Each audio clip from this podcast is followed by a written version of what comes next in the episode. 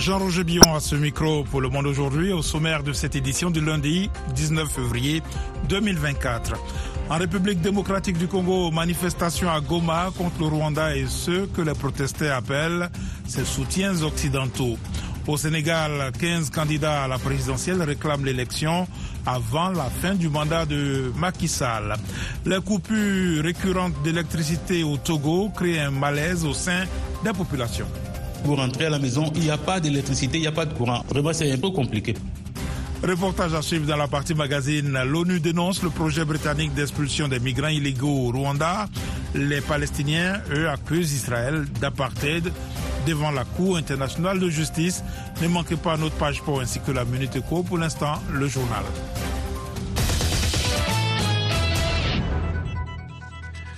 Nous allons dans l'est de la République démocratique du Congo. Des dizaines de manifestants ont brûlé les drapeaux de certains pays occidentaux ce lundi à Goma, les accusant de soutenir Kigali à travers la rébellion du M23 Nathalie Barge.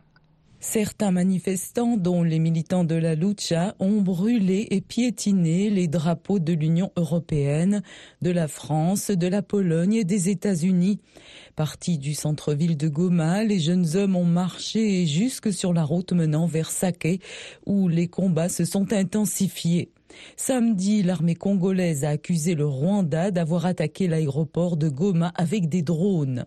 Samedi également, les États-Unis ont à nouveau condamné le soutien du Rwanda au M23 et ont appelé Kigali à retirer immédiatement de la RDC tous les membres des forces de défense rwandaises et ses systèmes de missiles sol-air qui menacent la vie des civils et acteurs humanitaires dans l'est du pays, indique un communiqué du département d'État américain.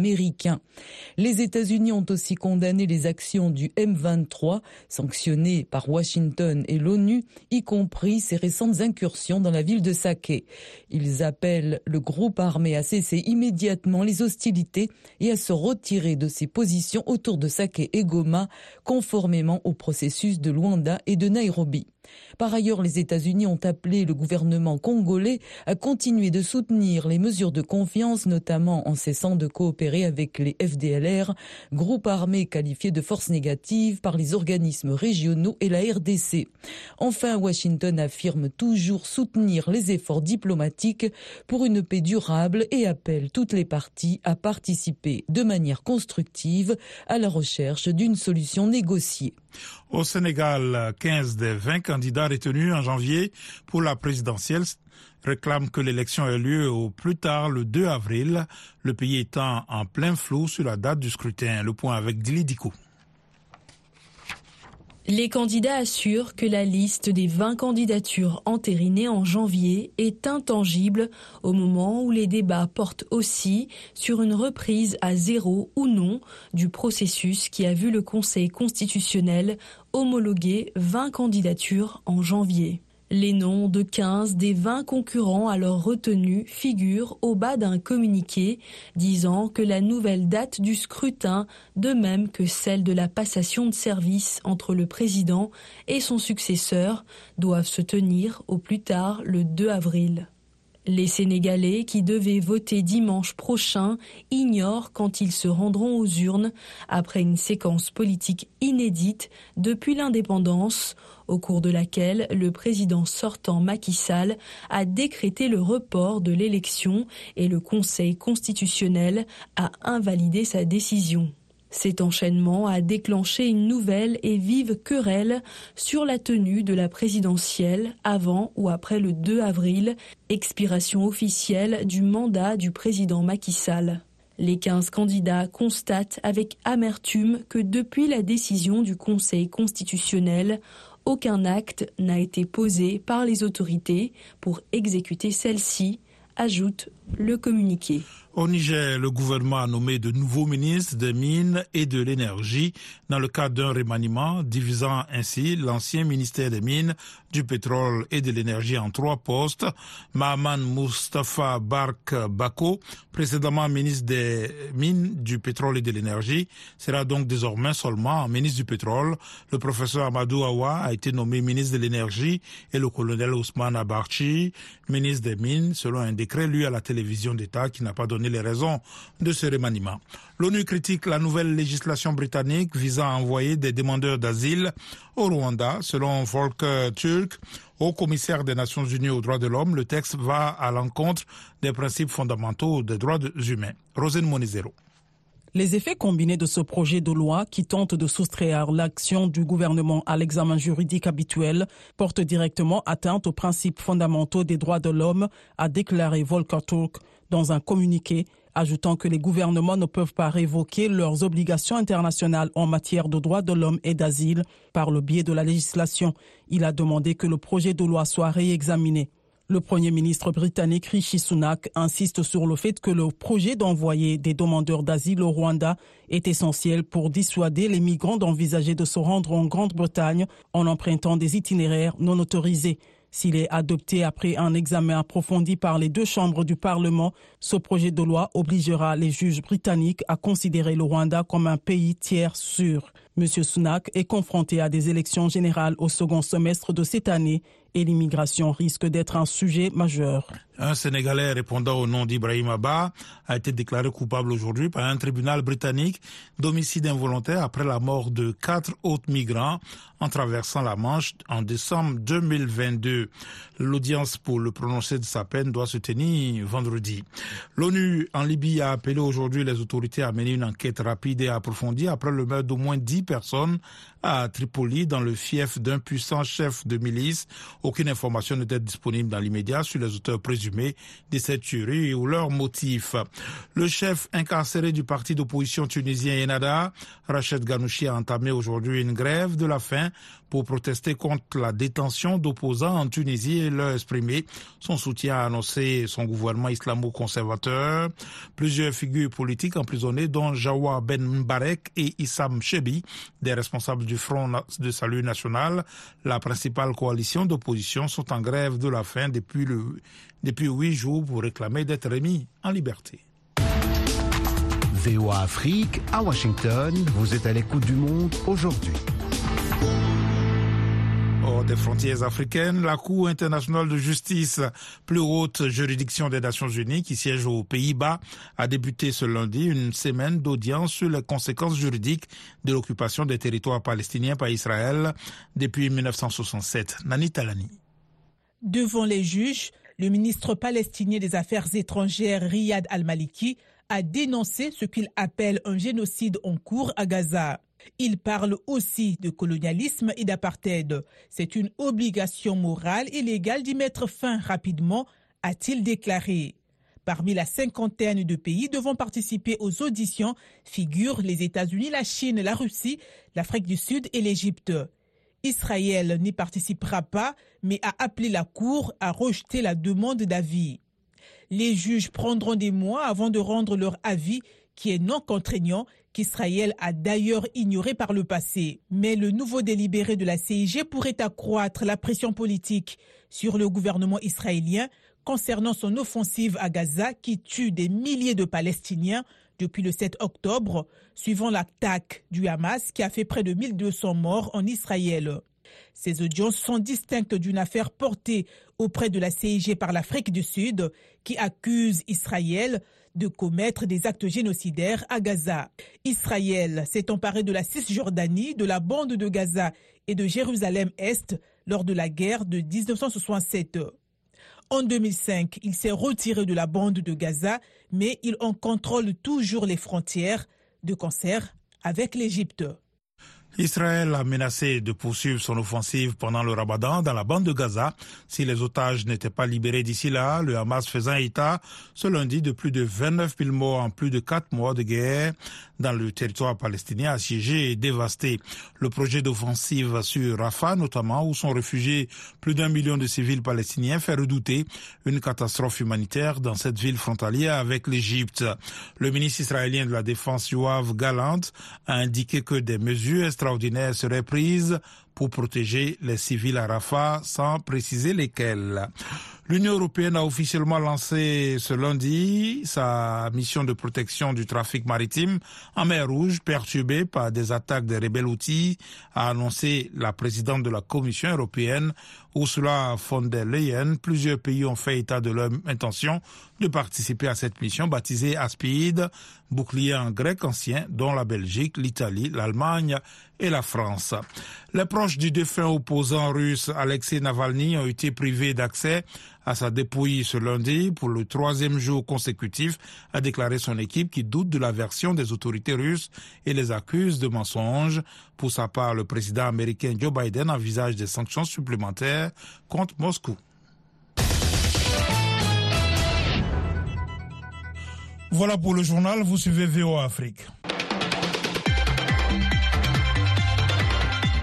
À présent, la minute quoi avec Nani Talani Le Niger, sous sanction régionale depuis le coup d'État de juillet, va fournir du gasoil à plusieurs pays voisins, le Tchad, le Burkina Faso et le Mali, afin qu'ils comblent leurs besoins énergétiques, indiquent les ministres de l'énergie de ces pays à l'issue de leur réunion samedi à Niamey, la capitale nigérienne.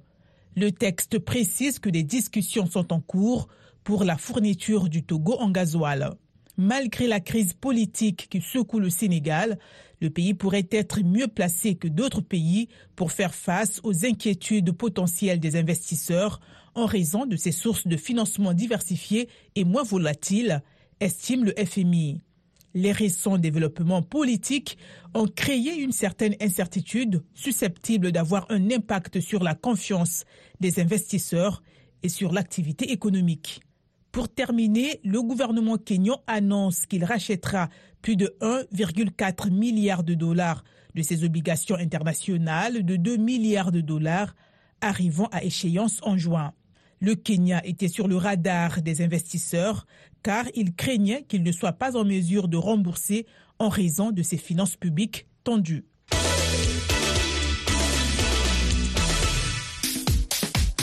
Place maintenant au sport avec Yakuba Ouedraogo. Bonsoir Yakuba.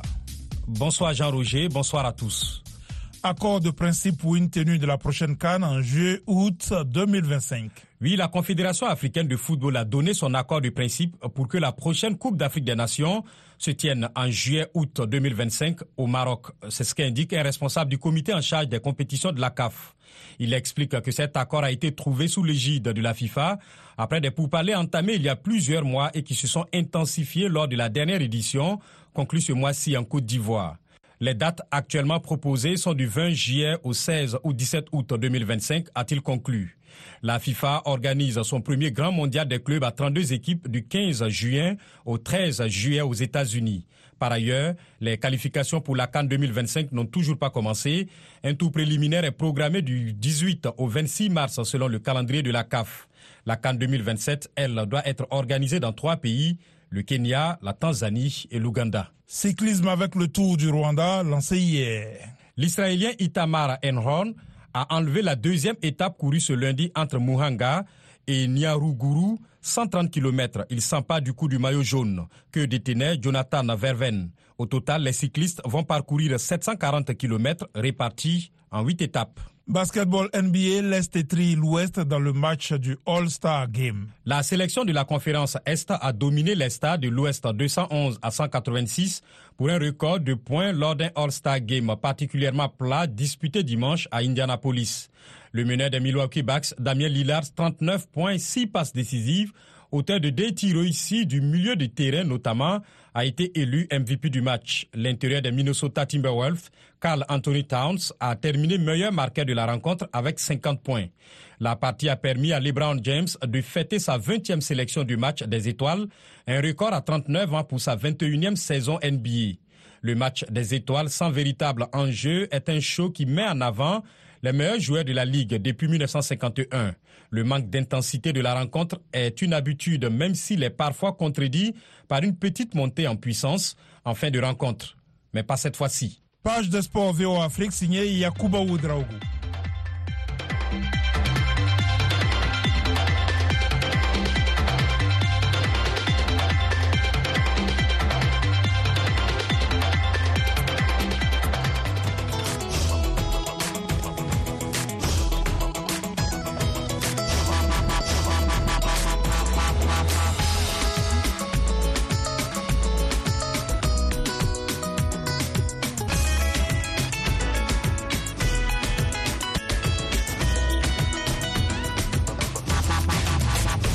Le Monde aujourd'hui, VOA Afrique.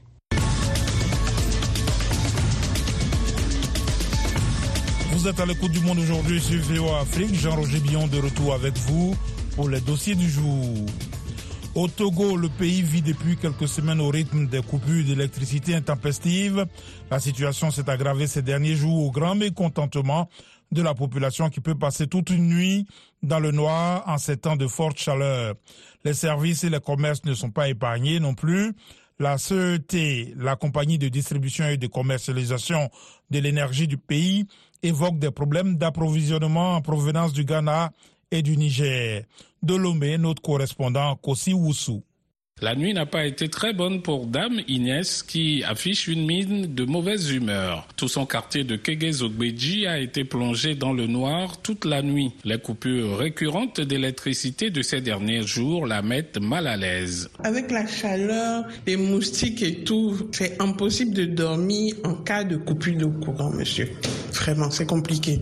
Il fait tellement chaud. On est soit obligé d'ouvrir la porte ou les fenêtres pour essayer d'avoir un peu de vent et tout. Vraiment, c'est insupportable.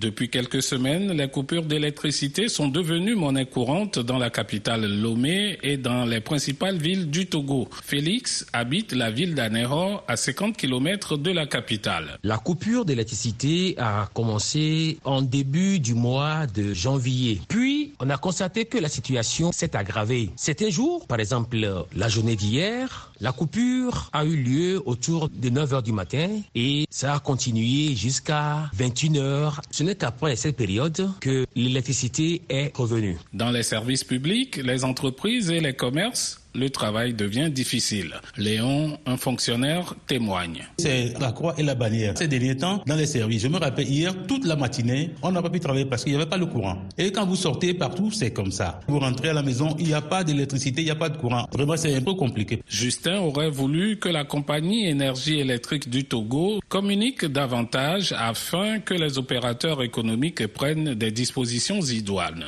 Ceux-là qui vendent des produits congelés, aujourd'hui ne savent plus à quelle pourquoi ne pas venir expliquer voilà la situation que nous avons et ça va durer deux mois, ça va durer trois mois. Comme ça, chacun à son niveau va se préparer. Si c'est un congé temporaire qu'on peut donner peut-être aux agents, on saurait, on saurait le dire. Mais dans la situation actuelle, personne ne sait ce qui se passe. Un communiqué de la direction générale de la compagnie énergie électrique du Togo indique que cette situation est due à un retard dans la mise en œuvre des travaux de maintenance d'envergure sur certaines infrastructures de production d'énergie électrique et de gaz naturel au Ghana et au Niger deux gros fournisseurs d'électricité du Togo. Pour Benetti Gagalo, la situation est préoccupante et mérite une meilleure considération. Oui, malgré les efforts du gouvernement, la question énergétique étant stratégique pour tout pays, l'ATC, l'Association togolaise des consommateurs, invite le gouvernement et tous les acteurs de l'écosystème énergétique togolais à une réflexion approfondie pour dégager les meilleures stratégies en vue d'assurer la souveraineté énergétique du Togo.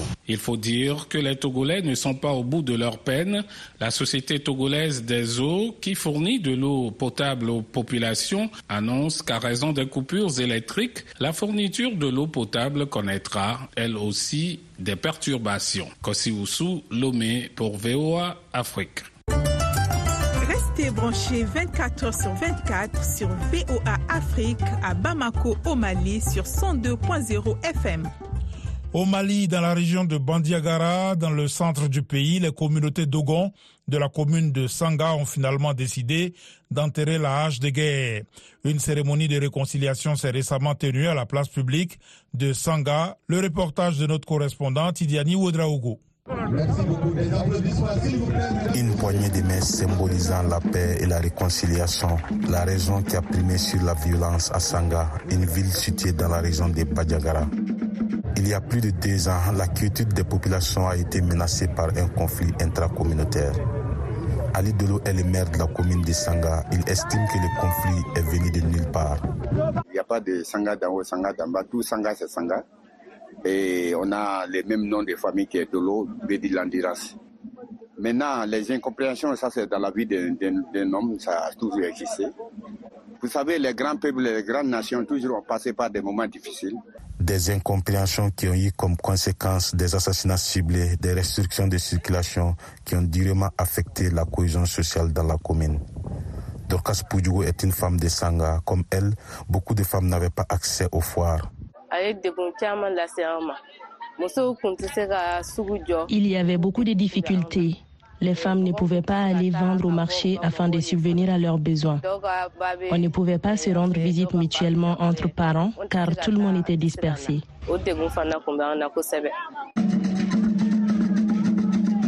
Afin de trouver une solution aux atrocités qui perdurent, les communautés, à travers un dialogue direct, ont décidé d'enterrer la hache de guerre. La cérémonie de Sanga est un exemple du dialogue intermalien prôné par les autorités, nous dit Paul Togo, un leader communautaire. Sanga, c'est la culture. Tout ce qui s'est passé, la source, c'est ici à Sanga. Si on reprend cela, si eux, ils se comprennent, ils se prennent la main, ils visitent encore leur cœur pour le pardon, pour l'union, pour la cohésion, pour le vivre ensemble, c'est tout ce qu'on a demandé. Hachimi a demandé le dialogue national pour la cohésion, le vivre ensemble. Nous suivons cela. La paix règne à nouveau à Sanga, une ville touristique classée patrimoine mondial par l'UNESCO. Tidjani Wedraogo pour VOA Afrique, Koro. La voix de l'Amérique, Bangui 101.7 FM. Partout dans le monde, des patients sont toujours confrontés à des pénuries de médicaments, bien que les blocages de la chaîne d'approvisionnement dus au Covid-19 soient résolus. Le Sénat américain envisage des solutions pour qu'un organisme à but non lucratif puisse trouver ces médicaments. Caroline Presutti, correspondante principale de la VOA à Washington, nous raconte le combat d'une femme pour obtenir les médicaments dont elle a besoin. Le récit est de Thierry Kaoré. Tony Dez Omid est dans un rare moment de calme. La plupart du temps, elle parcourt les bois quelques mois seulement après avoir vaincu son deuxième cancer de l'ovaire. Dez Omid a mené des combats d'un autre genre. Ce chef de police à la retraite de Kari, en Caroline du Nord, est également un vétéran de l'opération Tempête du désert en Irak. Mon unité était le 528e bataillon de soutien aux opérations spéciales. Aujourd'hui, le pays pour lequel elle s'est battue ne peut pas fournir à son médecin les médicaments nécessaires à sa guérison. Mon docteur est arrivé un peu énervé et m'a dit J'ai de très mauvaises nouvelles. Vous ne pourrez pas recevoir votre corboplatine demain. Des Omid n'est pas la seule. L'Université de l'Utah a constaté que les pénuries de médicaments aux États-Unis ont atteint un niveau de record l'année dernière avec 309 médicaments manquants. La majorité d'entre eux sont des médicaments génériques bon marché comme le carboplatine. Laura Bay a fondé une association à but non lucratif, Angel for Change, basée en Floride et axée sur les patients qui s'efforcent de mettre un terme aux pénuries. Elle a trouvé le médicament, le carboplatine, dont Des Omid avait besoin. Le groupe approvisionne des hôpitaux entiers afin que les administrateurs puissent éviter de prendre des décisions difficiles concernant les patients malades. Laura Bay, fondatrice de l'organisation à but non lucratif Angel for Change. C'est le chef des acheteurs, le chef des pharmaciens, le chef des médecins avec une personne chargée de l'éthique qui ouvre les dossiers et disent qui va recevoir ceci et qui ne va pas l'avoir. C'est une stratégie actuelle d'atténuation des pénuries aux États-Unis. Le Congrès en a pris conscience. Le docteur Stephen Schleicher est médecin-chef à l'hôpital d'oncologie de Tennessee. Euh, nous n'avons pas pu traiter 90% de patients qui auraient dû recevoir des médicaments. Les experts attribuent les pénuries au coût peu élevé. Voici comment cela fonctionne. Un médicament générique injectable nécessite des tests et un développement approfondi. Il nécessite des protocoles de fabrication précis et l'approbation réglementaire de la Food and Drug Administration. Ensuite, Selon les experts, le marché force le prix à descendre en dessous du prix d'une bouteille d'eau. Alan Kukel est vice-président de la pharmacie Civica. Ces prix bas réduisent la motivation et la capacité des fabricants à investir dans la qualité ou dans des installations plus récentes. Cela pousse la production à l'étranger. C'est le cas par exemple de laine, où la FDA a récemment bloqué certaines importations pour des questions de qualité, ou la Chine, un fournisseur majeur de médicaments américains. Le secrétaire à la santé et aux services sociaux, l'agence qui s'occupe des médicaments sur ordonnance, a indiqué que son agence fait son possible jusqu'à ce qu'elle obtienne plus d'autorité de la part du Congrès. Cette autorité pourrait consister à proposer aux fabricants des mesures d'incitation pour les aider à combler le déficit. Écoutez VOA Afrique désormais partout en Afrique. Retrouvez toutes vos émissions préférées sur la chaîne 555 de Canal Plus dans tous les pays francophones. Vous pouvez également nous suivre dans une trentaine d'autres pays africains, du Nigeria au Zimbabwe, en passant par le Ghana, le Kenya, la Tanzanie et la Zambie.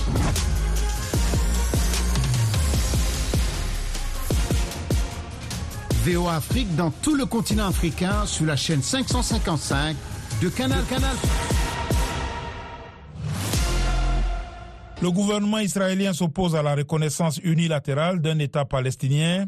Cette nouvelle intervient alors que les États-Unis et d'autres pays appellent de plus en plus à une solution à deux États. Pendant ce temps, le conflit au Moyen-Orient s'aggrave. Véronica Balderas Iglesias de la VOA nous en dit plus. Le récit est de Yacouba Ouedraogo. Le gouvernement israélien a approuvé dimanche une décision déclaratoire qui s'oppose à la reconnaissance unilatérale d'un État palestinien. La mesure a été soumise au vote par le Premier ministre Benjamin Netanyahou. Israël rejette catégoriquement les édits internationaux relatifs à un arrangement permanent avec les Palestiniens. Un tel arrangement ne pourrait être obtenu que par des négociations directes entre les parties. Une telle reconnaissance, après le massacre du 7 octobre, accordera un prix important à la terreur. Netanyahou faisait référence à l'incursion terroriste de l'année dernière au cours de laquelle les militants du Hamas ont tué environ 1200 personnes et en ont pris 240 en otage. Le vote du cabinet israélien est intervenu le lendemain de la rencontre entre le secrétaire d'État américain Anthony Blinken et le président israélien Isaac Herzog en marge de la conférence de Munich sur la sécurité. Tout en étant un fervent défenseur de l'État juif, les États-Unis sont depuis longtemps partisans d'une solution à deux États pour mettre un terme définitif au conflit au Moyen-Orient. Nous pensons à la souffrance des personnes prises au milieu du conflit, y compris les hommes, les femmes et les enfants palestiniens de Gaza. Nous pensons aussi aux véritables opportunités qui s'offrent à nous pour un avenir meilleur et plus sûr pour les Israéliens, les Palestiniens et tous nos amis de la région. Sur le terrain, des Palestiniens évaluaient les dégâts causés par une frappe israélienne à Rafah, où la population se prépare à une offensive terrestre israélienne. Selon le ministère de la Santé de Gaza, dirigé par le Hamas, plus de 28 000 Palestiniens ont été tués au cours de la guerre.